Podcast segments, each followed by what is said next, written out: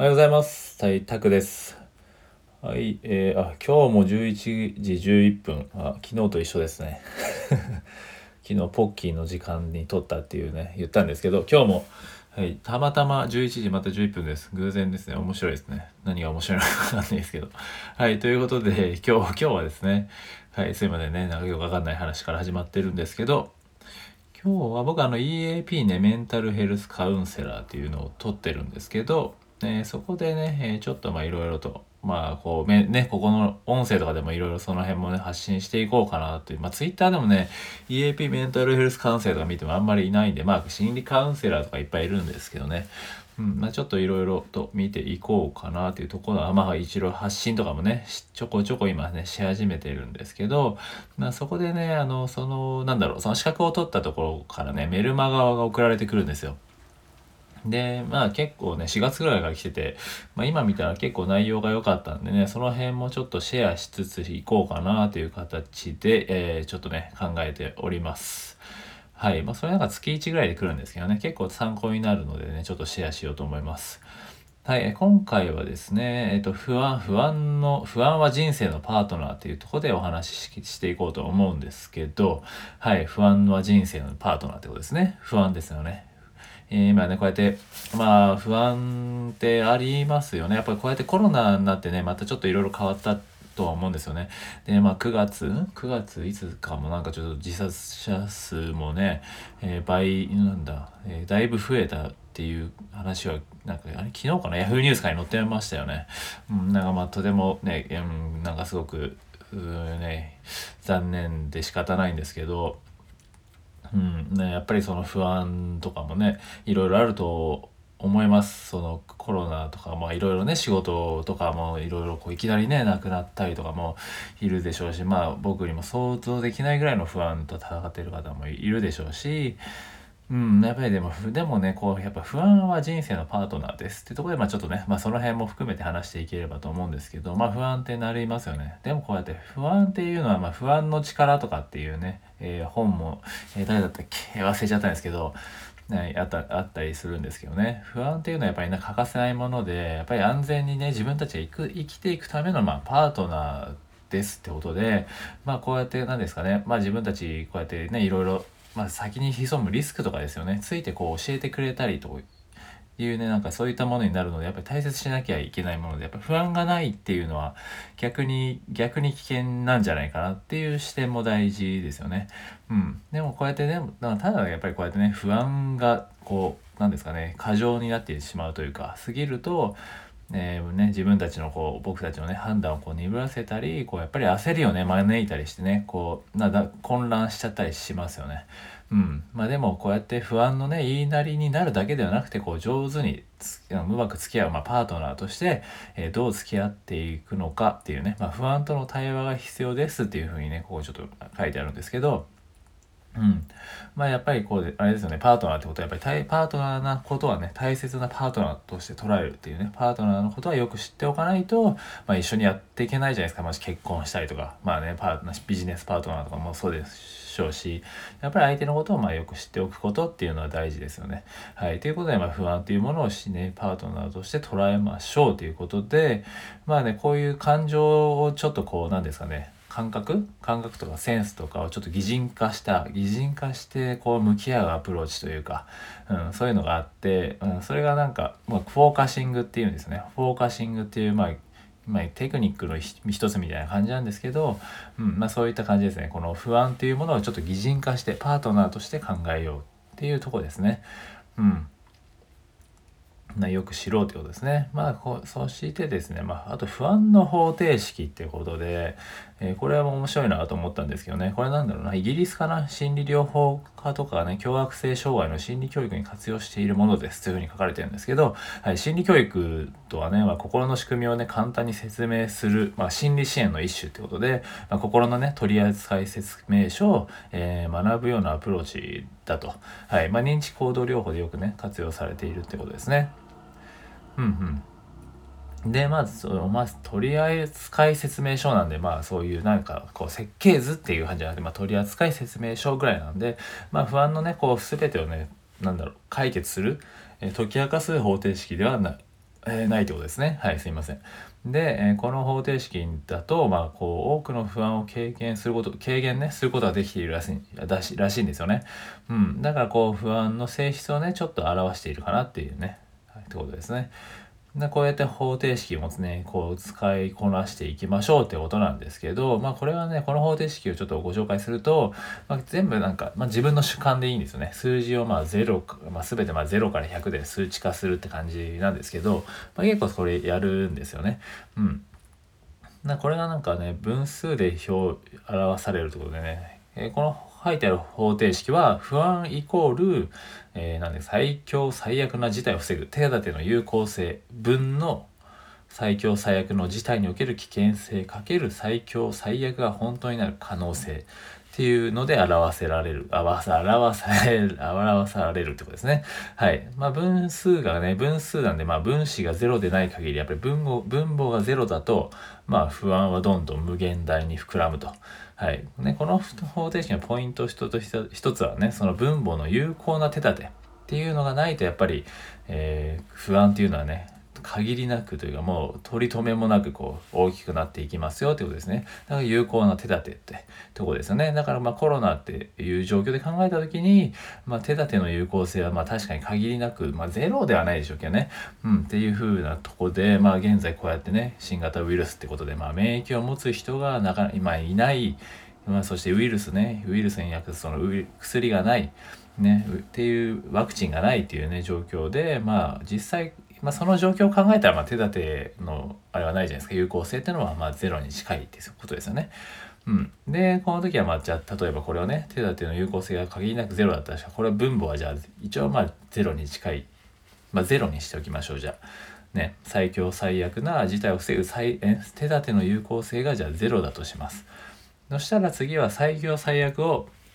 ね、死亡とするとですよね。本当に最悪のケースっていうのを、まあ、死んでしまう。亡くなってしまうということをね、えー、想定した場合ですよね。設定してみた場合ってことですよね。そうなるとまあこの死亡っていうのはやっぱり最強最悪の事態の中でもまあ別格じゃないですか、まあ、一番最悪ワワーストというかね。最悪なことなんで。でまあこの危険性ってじゃあ何？ってなったら100じゃないですか。だから最強最悪の事態における危険性っていうのは100になるわけですよね。まあ、わかんないですけどね。まあ一応100、まあ人にとってはやっぱり死ぬイコール、まあ終わりというかね。うん。まあとりあえずそこ一番避けたいっていうところじゃないですか、普通に考えれば。で、まあ100ですよね。で、まあこの、普通に考えればって言ったらちょっとあれですけどね。はい。で、まあ2ヶ月、あ、違うな、2月ぐらい前ですよね。今年の2月ぐらいまでやっぱりこうウイルスでね死んでしまうっていう可能性はねそんなに高くないって思ってたけどまあいろいろとね、えー、まあ志村けんさんとかまあいろんなことがあって、まあ、実際このあウイルコロナコロナの恐怖心っていうのはすごい高まったじゃないですか。うん、なんかね最初は本当に別に軽症で終わんのかなと思ったらなんか結構やばいなみたいななったじゃないですか。うん、なんでこうなんですかねそこで例えばねその新型ウイルスがね有効性ゼロでもそれもね最初は本当は不安も感じてなかったんですけどじゃあこの実際こうね芸能人の方とかいろいろそういうニュースを見てちょっとリスク高いんだなみたいななったじゃないですか。でね、えー、まあこれで、まあ、高齢者のね、死亡リスクが高いこととかね、まあ健康と思われていたね、若い人とかも死亡事例がこうやっていろいろニュースとかでね、えー、されて、それではウイルス、コロナによってこう可能性は死んじゃう可能性はゼロじゃないっていうね、えー、知って、まあそれで一気にこう不安って多分高まりましたよね。まあそのねいろいろありましたけどねなんだっけ、えー、緊急事態宣言とかねありましたけどまあ、でもそういったものがある中でですよね、えー、こういうね、まあ、第2のポイント、正しい情報で不安をコントロールっていうことなんですけど、はい、このね、方程式のポイントとして、まあ、本当の可能可能性、可能性が低いことに覚え、怯えていることが多い時もあるよねっていうことですよね。はい。まあ、有効な手立てはね、思いつかない時は、まあ、今ゼロだったじゃないですか。コロナに関して言えば、まあ、手立てはゼロだと。ね、その時はね。そこで考えた時に、じゃあ、ね、どういう時に可能性が低ても不安は無が、えー、なんですかね、えー、分母どんなにまあやっぱ可能性が低くてもですよね、えー、不安はやっぱり無限大にどんどん増えていくわけですよね。うん。でもやっぱこう認知療認知行動療法みたいなのではやっぱり手に手に入るカキのね情報をやっぱりそれなりにいろいろね調べて、えー、精査して、まあ、それを手立てとね、えー、可能性として考え直す。っていうとこですね。はいねまあ、これを例えばコロナコロナで置き換えた場合実際こう30歳4月以降で4月ぐらいのデータですかね。でもやっぱ30歳以下の死亡はゼロだったんですよ。で、50代までに数百人に1人、60代に100人に1人、で、70代、80代とちょっと、まあ、90代とでどんどんね、えパーセンテージ的には上がったんですけど、まあ、90代以上でまあ9.17%ってことだったんですけど、まあ、この数字をね、どうやって捉えるかは、まあ、もちろん自分の年齢によると思うんですよね。で、まあ、もちろん自分がね、えー、どうやってそういう人たちに、えー、感染させるリスクもやっぱり込みでね考えなきゃいけないんですけど、まあ、大事なことはこういう情報を見て、まあ、その情報もどこまで正しいか分かんないですけどね本当に有効なことを見つけることって感じですねこういう情報を見て、はい、有効な手立てを考えられないかなっていうふうに考えるとうんまあ自分が例えば30代だったら、まあ自分はほぼ可能性は低いだろうけど、移さないことを心がけなきゃいけないなって思うし、逆に自分ね、ね高齢者であれば、えー、ちょっとや死亡リスクが高いんであれば、やっぱり人と接触するのは避けようっていう手立てができるわけですよね。まあもちろんちょっとそこにストレスは伴ってきたりしてしまうのでね、なんとも言えないですけど、まあ、ただね、そういうふうに手立てを考えると。ね、だから不安をこう正しく捉えていくってことですよね。まあ、やや、あれね、こう、なんてなんですかね、有効な手立てを考えながら、まあ、なんでしょう、なんでしょう。こう、さっき言ったように擬人化ってことですね。不安、不安さんってことですね。不安さんっていう人がいます。でもまあ、これでよろしいですか？みたいな感じで相談してみましょうということですね。うん、こんな感じでいかがですか？みたいな。うん。そうするとまあ本当にね有効な手当を考えることもできていくと、ね、不安っていうのは主にこうやっぱりかなり最初の何ですかね脳の働き一番最初の脳の働きなんでやっぱり合理的で、まあ、戦略的な、えー、人類の脳との対話も可能な可能だってことですね。うん。これちょっと面白いですよね。不安はね、主にこう、最初、一番最初の脳の働きだから、やっぱり合理的でね、戦略的な人類の、ね、脳との対話ってことですね。対話をすることも、まあ、えー、可能だと。っていうことで、まあ、不安はね、友達、え、まあ、怖くないですよっていうところで、うん、まあ、こう、ね、そういうこともやっぱり伝えていかなきゃいけないってなっていうとこですね。カウンセラーとかっていうのはね、そういう、まあ、不安っていうのは、ね、なくそうとする必要はないわけですよね。言ったらじゃあパートナーをね、ただ、じゃあパートナーあっち行ってくれれば解決するのかっていうと、まあ、まあ、もちろんする場合もあるでしょうし、まあそれでは自分の心が納得しないかもしれないし、うん、まあそれはなんか別に友達と考えると、じゃあずっと付き合っていくパートナー、絶対にね、それはなくなることはないですよね、どうなっても。じゃあそれだったらその時々不安に感じたことに対して、じゃあどういう手立てを、えー、ね、があって、じゃあ一番最悪の状況を想定して、えー、何ですかね、えー、一番最悪の状況をして、じゃあそれがどのくらいね、え、可能性はどのくらいなのか、まあ、何パーセントとか、まあ、大体でいいんですけどね、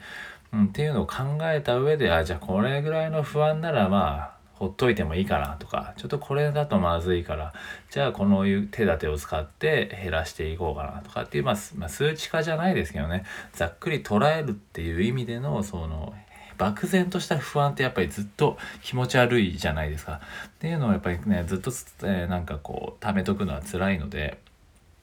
どのくらいのものかっていうのをね、え、自分でこうしっかり捉えておくっていうのは大事でじゃあそれはまああれですよねパートナーがどういう状況かっていうのが分かってればまあ、例えば夫婦喧嘩とかしたりとか、まあ、友達と喧嘩したりとかした時にじゃあどうしよう、まあ、自分が悪かったのかと、まあ、そこはね考えると思うんですけどじゃあどうしようかみたいな。どうしたらここの関係性をじゃあちょっとよくできるかな。みたいなっていう考えじゃないですか。まあそんな感じですよね。そのぐらいなんかもうフランクにというか、まあ当たり前のこと、人とね、こう関係が悪くなったりすることもね、人と付き合ってれば絶対にあることなんで、まあ、不安っていうのもそうやって一回ちょっと擬人化して捉えてみましょうっていう感じですね。うん。まあ、そういった見方もとてもいいなって思って、こう今紹介したんですけど、ということでまあ不安はこうね、こう常につきまとうんで、まあ、それをどういうふうにこう自分で手立てを考えてえー、最悪の事態を想定してじゃあどういうことをしたらそこをまあ自分の中で解消できるかなっていうことをね、えー、考えていければなって思いますね。まあそれはセルフケアであり、まあそれは難しい状態、精神状態もあると思うんで、そういう時はやっぱり人に話を聞いてもらったり、まあカウンセリング行ったり、ね、カウンセリングは別にその、なんか精神的に疾患だったから行くべきじゃとこじゃないんで、こうちょっとしたね不安じゃあ自分でこういうことを整理するわけですよ一人で考える、えー、力もないというかその、まあ、元気がなかったら考えるのも嫌じゃないですか。だそういうのを一緒に考えてくれる人みたいな感じで、えー、まあ本当お悩み相談って言ったらちょっと違いますけどまあでもそのぐらいな感じででそこであねある程度こうまた見方が変わるんであればそれがベストですしね、別になんかそんなモヤモヤしてずっと他のことに手がつかなくなるぐらいならサクッとね人に相談というかカウンセリングとか受けて、えー、ね、ちょっとずつその不安と向き合うっていう意味でもこうね人と人と話すことってやっぱりめちゃくちゃ大事なので、えー、ぜひねちょっとまあ僕も今ねこういう活動をしているので是非今もし相談とかねあればご連絡いただければなとは思うんですけどはいまあね僕も僕ももちろん不安もありますし、まあ、皆さんもあるでしょうしでもそれはあって当然だと。ね、それがないとやっぱり、ね、逆にリスクに対応できなくなるんで、まあ、それを大事にしつつっていうことですね。はい、ちょっと長くなってしまったんですけど、はいまあ、大事な話だなと思ったのでちょっとしっかり話しました。はい、ということでね、まあ、まだまだこう、まあ、今年もあと少しですけどまあねこう不安もありつつもあるとは思うんですけど、まあ、でも絶対それは乗り越えられるんで間違いなく。うん、なんでね少しずつ少しずつこう、えー、ね把握しながら、えー、一歩一歩行きましょうということですね。はい。ということで今回はちょっとだいぶ長くなってしまったんですけど、以上です。はい、ありがとうございました。失礼します。